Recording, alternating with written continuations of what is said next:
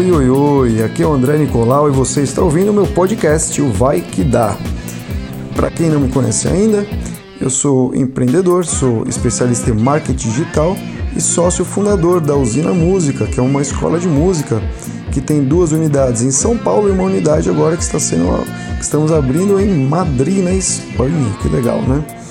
E o nosso site aqui no Brasil é usinamusica.com.br. Falando em site, é esse o tema desse podcast de hoje, do nosso episódio. Muita gente pergunta sobre captação de clientes, como que a gente administra, eu e os meus sócios, a página da nossa escola e também a minha página é, do, da minha empresa de marketing digital, que é a Frontroom, frontroom.com.br.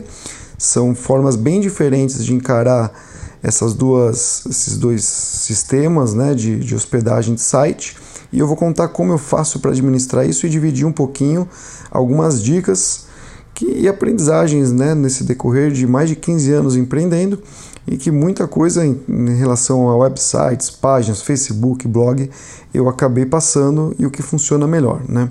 Bom, falando um pouquinho sobre o site da escola da Usina Música, esse é um site um pouquinho mais complexo. Como é que começou a história disso?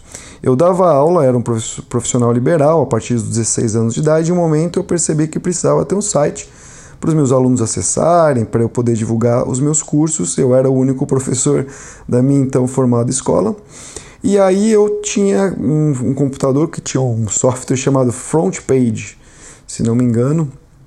Aprendi a usar e era bem rudimentar, o negócio era tosco mesmo mas servia que era uma beleza. Eu queria ali uma, uma homepage, né, uma página bem simples, uma página famosa, página de contato ali com o meu telefone, dizendo os diferenciais ali da minha aula. Eu dava aula particular na casa das pessoas, né, ou elas poderiam vir até a minha casa também.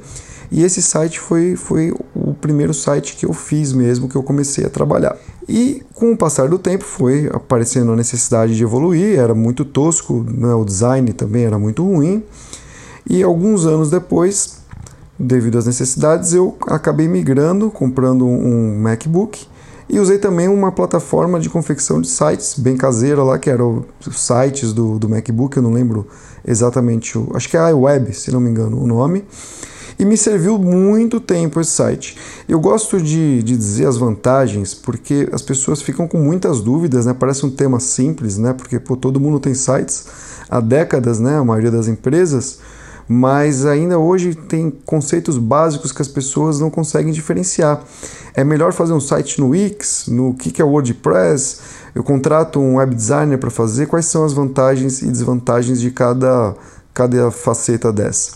Quando eu fazia o meu site by myself, há 10 anos atrás mais ou menos, usando esse software da Apple, ele é um software que era gratuito, e, e, a vantagem dele é que eu poderia alterar toda hora o que eu queria, né? Então era uma festa porque a gente estava testando coisas. Eu tinha aberto realmente ali as portas de uma escola física de música, tinham vários professores de música e eu comecei dando aula de guitarra e violão, mas aí vamos pôr um curso de canto aqui. Então tinha que ir lá no site inserir uma página nova, né, um link novo com, com as informações sobre o curso de canto. Aí eu fazia uma fotinho nova porque reformava uma salinha ali, que a casa era bem antiga, queria postar no site. Então essa autonomia foi muito importante para a gente bem no começo, para a escola de música. E muitos anos a gente trabalhou assim. Ali, depois de algum tempo, a gente já tinha até condições de contratar um web designer para ter um layout mais legal, mas sempre essa questão de ter autonomia para fazer alterações era uma questão que me pegava, porque beleza, eu podia contratar um cara, pagava ali naquela época, sei lá, R$ 1.500 para fazer um site, ficaria bacana, mas aí o mês que vem eu decido abrir um curso de pintura, aí já ia precisar pagar uma alteração e eu não queria é, não queria essa conta, esse gasto, né? E queria ter a velocidade de alterar o momento que eu quisesse. Então, por isso, eu acabei optando por manter esse site que tinha um, era bem mais tosquinho, né, em termos de layout, mas em termos de conteúdo me ajudava muito.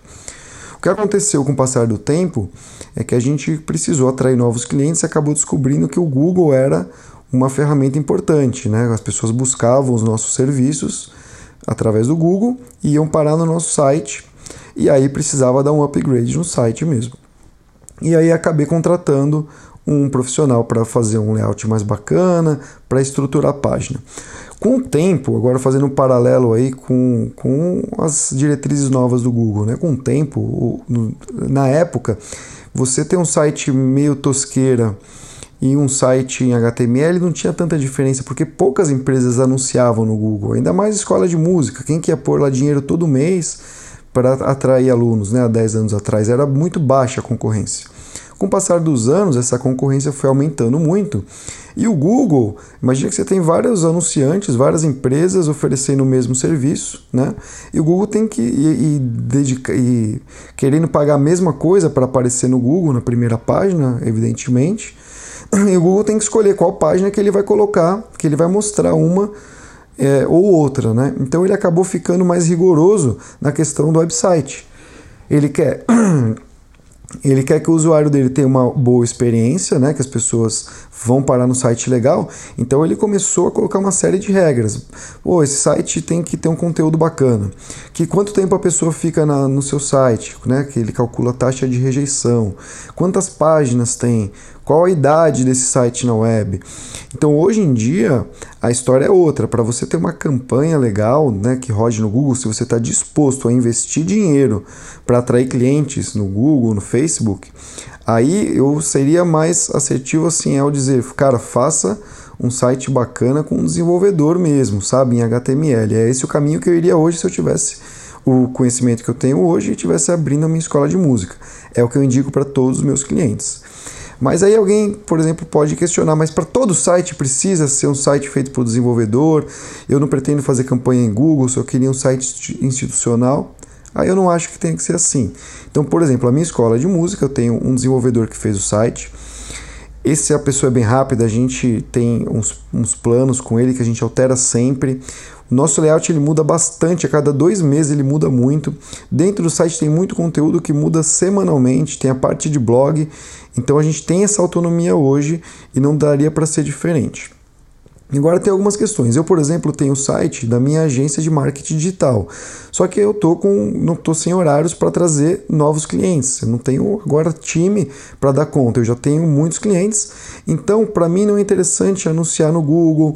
É, eu não precisei construir um site enorme para minha agência de marketing digital que é, que é Frontier. Então, eu acabei optando nesse caso desse negócio em fazer a construção do site com um construtor de temas, né, um team builder. E aí para a gente está dando muito certo, porque eu não preciso eu não preciso gerar leads ali, muito tráfego nesse site. Então quando um cliente ou outro esporadicamente quer ver um trabalho, um portfólio, eu passo o site e mesmo esse site não sendo super rápido, não tem um layout incrível, ele cumpre otimamente o que ele precisa. Pode ser que no futuro eu acabe migrando e construindo esse site também em HTML.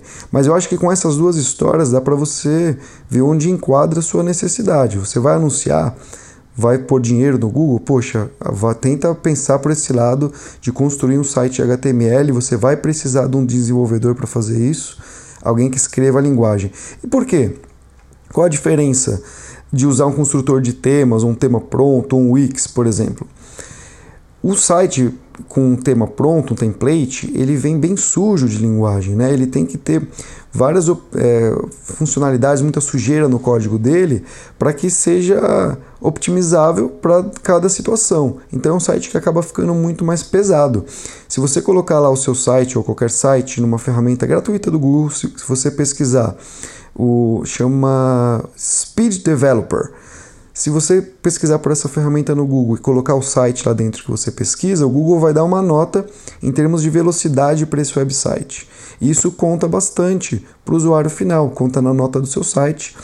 Conta, inclusive, é, naquela questão que eu falava anteriormente, quando o Google tiver que escolher entre um anunciante ou outro, quem que ele vai colocar na frente, né? Porque as pessoas tendem a clicar nos anúncios que aparecem na primeira página, mais em cima, mais acima.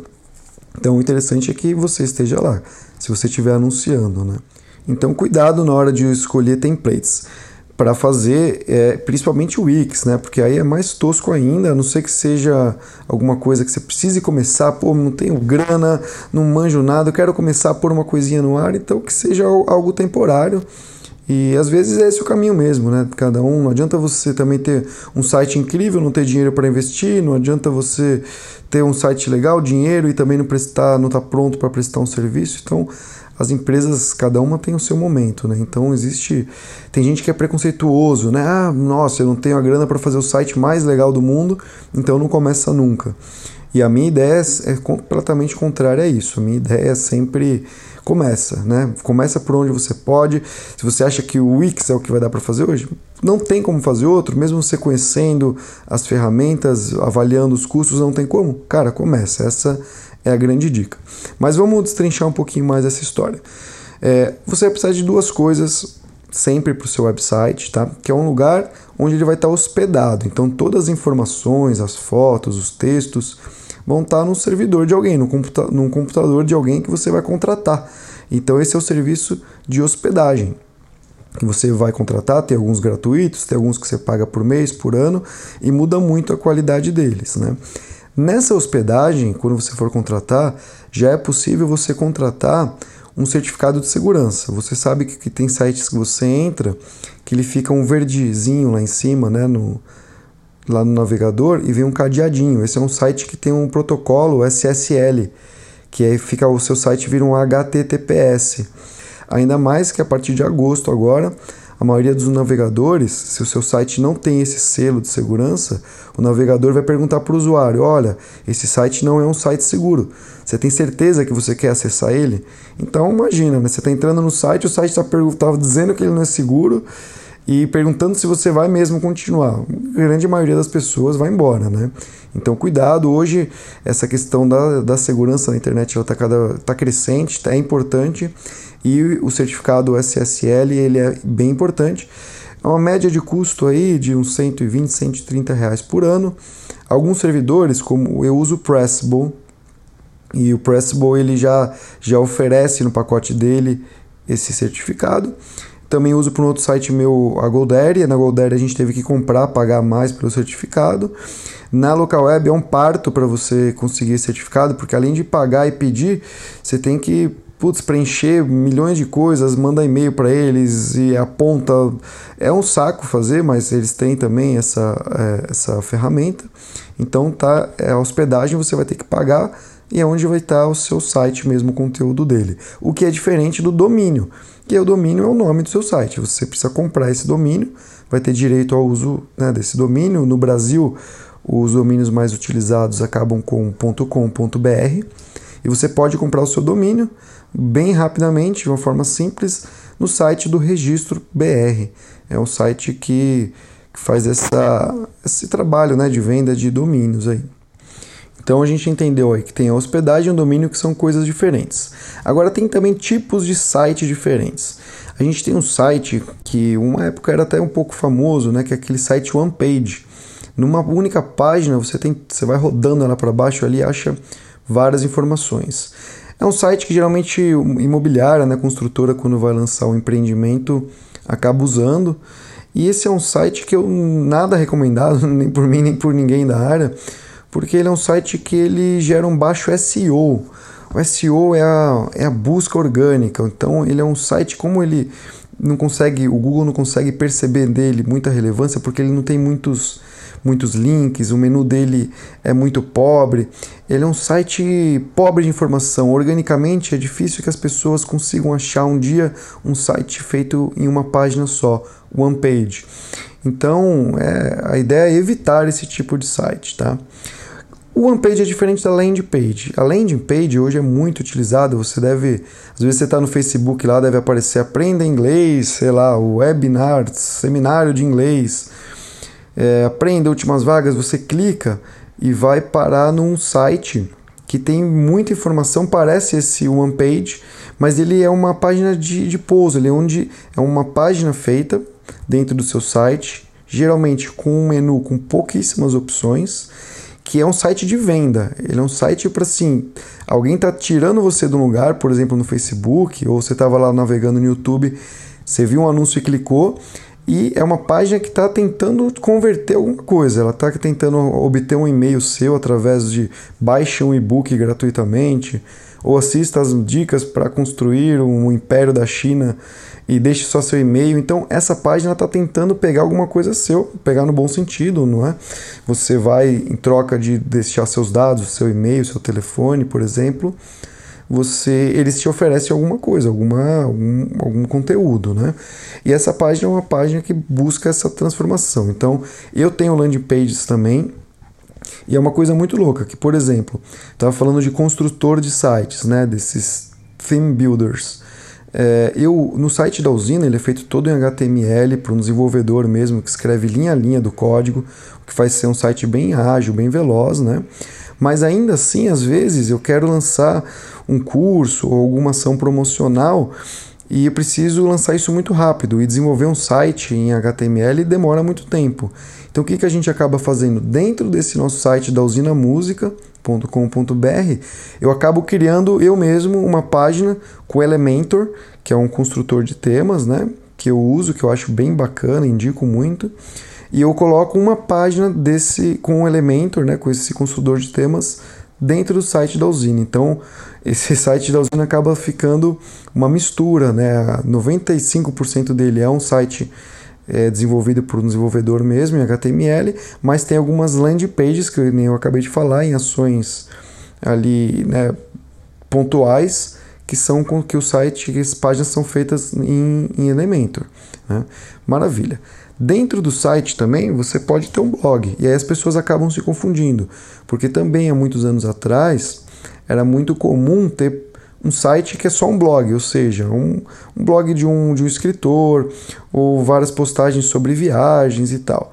O que acontece hoje, o ideal é que todo site tenha conteúdo, ou seja, se você vende flores, por exemplo, tem uma floricultura, é legal que dentro do seu site da floricultura tenha um blog sobre flores, sobre decoração, sobre assuntos ali que rodeiam o tema flores, né? Para você gerar conteúdo, para que as pessoas acessem seu site, para que a busca orgânica pelo seu site comece a crescer, seu site comece a ter mais relevância com o tempo. E aí o Google comece a indexar ele organicamente, ou seja, sem você pôr dinheiro. Então dá para você ter só um blog, ah, poxa, eu tenho meus poemas aqui, vou postar minhas coisas no blog. Eu, por exemplo, acho que foi 2012, seis anos atrás, eu tinha um blog no Blogspot que chamava 301 Músicas. Então foi um projeto ali é, de um período curto de tempo e eu queria postar uma música por dia e tal e acabei criando era um blog, então dentro desse blog todo dia eu ia lá e postava uma música. O blog está lá online, hoje eu não atualizo mais, usei só para aquele projeto com começo, meio e fim, né? Como todo projeto deve ser e pronto. Então, isso é um, é um, é um, ele é apenas um blog, né? Dentro do site da Usina Música, a gente tem um blog também. O nome do blog é Dicas Musicais. Ele fica lá no menu, né? Um linkzinho. Mas eu posso, através de um painel administrativo, ir subindo conteúdo. Então, é isso que acaba enriquecendo o nosso site. Por exemplo, ontem mesmo eu postei um, uma professora nossa de canto, que é a Stephanie, que é até jurada de um programa da Record novo que lançou, que o, o Gugu Liberato é o apresentador. O Gugu, hein? Tanto saiu ele de novo. É, e aí ela postou umas dicas de canto, então essas dicas de canto, para poder gerar valor né, no nosso site, no, mais valor para nossa escola, visibilidade, a gente posta no blog. Então ontem eu fui lá e postei. Se você entrar no site, for no link Dicas Musicais, você vai ver que é um blog nosso dentro do site. Maravilha, então passamos pelo blog também chegamos no WordPress. O WordPress gera uma certa confusão, muita gente tem preconceito. E o WordPress é uma plataforma maravilhosa. E vale aqui lembrar, igual o Lud, né, o grande professor de marketing digital que eu tive, é, trouxe alguns dados bem legais para gente, que um terço dos sites da web hoje são feitos em WordPress. Sites maravilhosos, né, de empresas enormes hoje são feitos em WordPress. Então eu tinha muito preconceito, eu achava que o WordPress era como um Wix, por exemplo, né? Você construía lá um teminha, vinha escrito WordPress embaixo e não é assim. Tem o wordpress.org, que é uma coisa, e tem o WordPress, que no WordPress você consegue customizar seu site inteiro. Não vai vir o um linkzinho do WordPress lá embaixo, né? Você dentro do WordPress você pode comprar temas, alimentar, colocar dentro do WordPress e ainda assim gerir um belo site construído nessa plataforma que é muito bacana, que é a plataforma de WordPress, que também dá, tem a possibilidade de você construir um blog dentro do seu WordPress, mas não necessariamente todo site de WordPress é um blog, pelo contrário. Você pode ter um site da sua companhia, dos seus serviços, é, feito em WordPress, e aí você pode ter uma landing page lá dentro, você pode ter um blog ou nem ter blog, se você quiser. Então, dá uma passada aí pelo site de uma página só, né? Pela landing page, que é uma página que tenta converter uma venda ou tentar um lead, né? Que é tentar um contato de um, de um possível comprador. Pelos sites dessas plataformas mais baratas, que ao menos que não tem outra opção, você corre para elas, que é o Wix, por exemplo, né? Blog, que é uma coisa que você pode ter só o blog, mas a ideia é que você tenha um blog dentro do seu site para cada vez ter mais conteúdo. Quanto mais conteúdo você tem, mais relevância o Google enxerga, as ferramentas de busca enxergam e, e acabam indexando, mostrando o seu site para mais pessoas, ou seja, a sua chance de aparecer, de vender, de ter mais clientes, ela aumenta, o que é maravilhoso. E o WordPress, que na verdade é uma plataforma muito legal, super indicada, e dentro do WordPress você pode comprar temas para usar ali para ter layouts. Falando em layout, aqui acho que vale uma, uma ressalva, né? Muita gente começa o site pelo layout. Então o cara não tem nem ideia do que vai pôr ali no site e já sai construindo a home e tal e acaba errando feio, porque acaba construindo um site sem conteúdo nenhum. Fica aquela página sobre nós, contato e sei lá o que mais, né? E fica um site pobre. Então a ideia é o design é o último, né? É o é um decorador ali da coisa toda. A ideia é que você tenha uma estrutura, uma planta antes, né? Você vai construir uma casa, primeiro você faz uma planta dela, olha, vão ter dois banheiros, um quarto em cima, uma sala embaixo. Você tem que saber o que vai ter para depois você começar a estruturar. Poxa, aqui vai ser rosa, aqui vai ser vermelho, né? Então, cuidado na hora de construir o seu site, dependendo do seu negócio, do serviço que você presta ou que você quer prestar, se você vai abrir um e-commerce, é importante você fazer a estrutura inteira, inteira desse site, para que ele seja um site que robusto, profissional, com conteúdo mesmo, né? Agora, aliás, acabei de lembrar de uma coisa, falando sobre e-commerce, eu dei uma pulada, né? E se você vai, por exemplo, abrir um e-commerce, tem vários, várias plataformas de e-commerce, inclusive o WordPress. No WordPress você pode usar um plugin que chama WooCommerce e é possível você ter um super e-commerce legal que venda com uma aparência profissional dentro do WordPress, e muitas empresas têm. Inclusive, acho que o site da Toyota é feito em WordPress. Legal, né? E lembrei de um outro, uma outra plataforma bacana também, que é a loja integrada, que é um site bem simples, uma plataforma muito fácil se você está pensando em construir um e-commerce de produtos principalmente.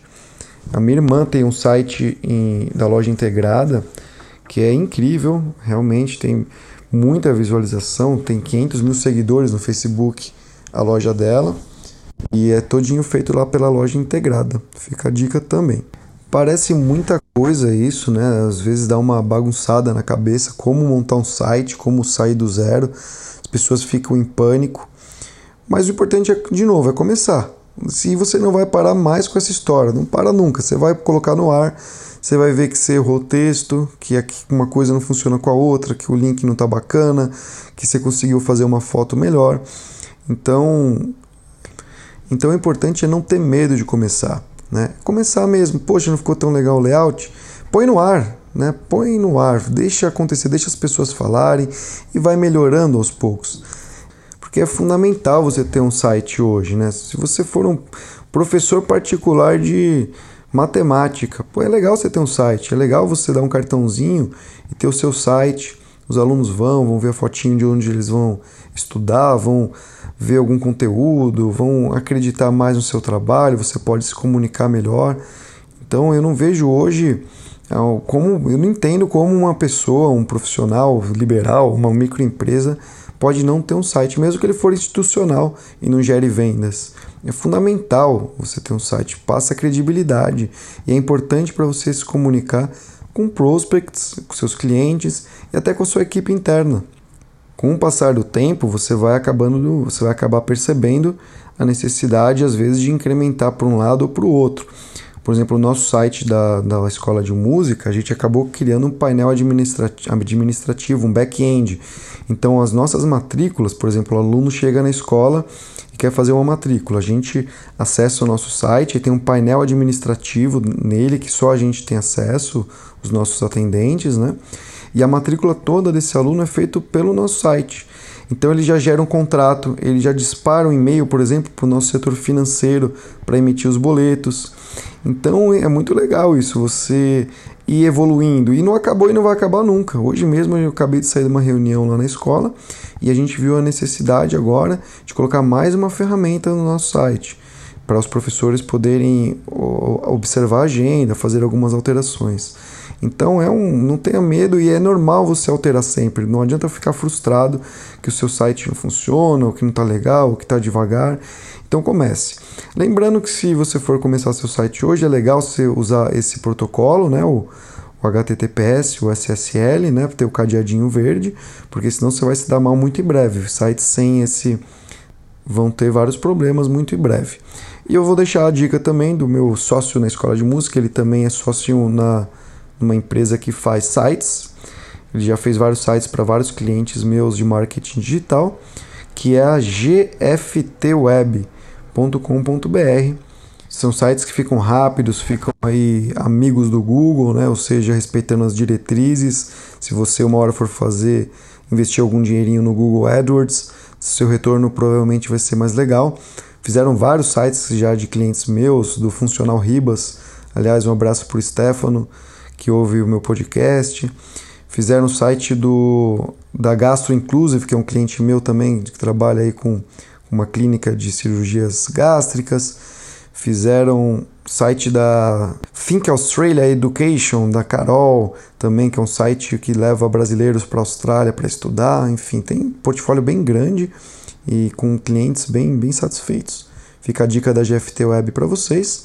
Eu agradeço o seu tempo, espero que se você goste desse episódio, se tiver gostado. Aliás, estou muito feliz, agradeço porque agora o podcast está online no Spotify também. Obrigado. Se você puder, por favor, curta, dá uma nota, avalia esse podcast que é bem importante para mim, para poder continuar fazendo, trazendo conteúdo.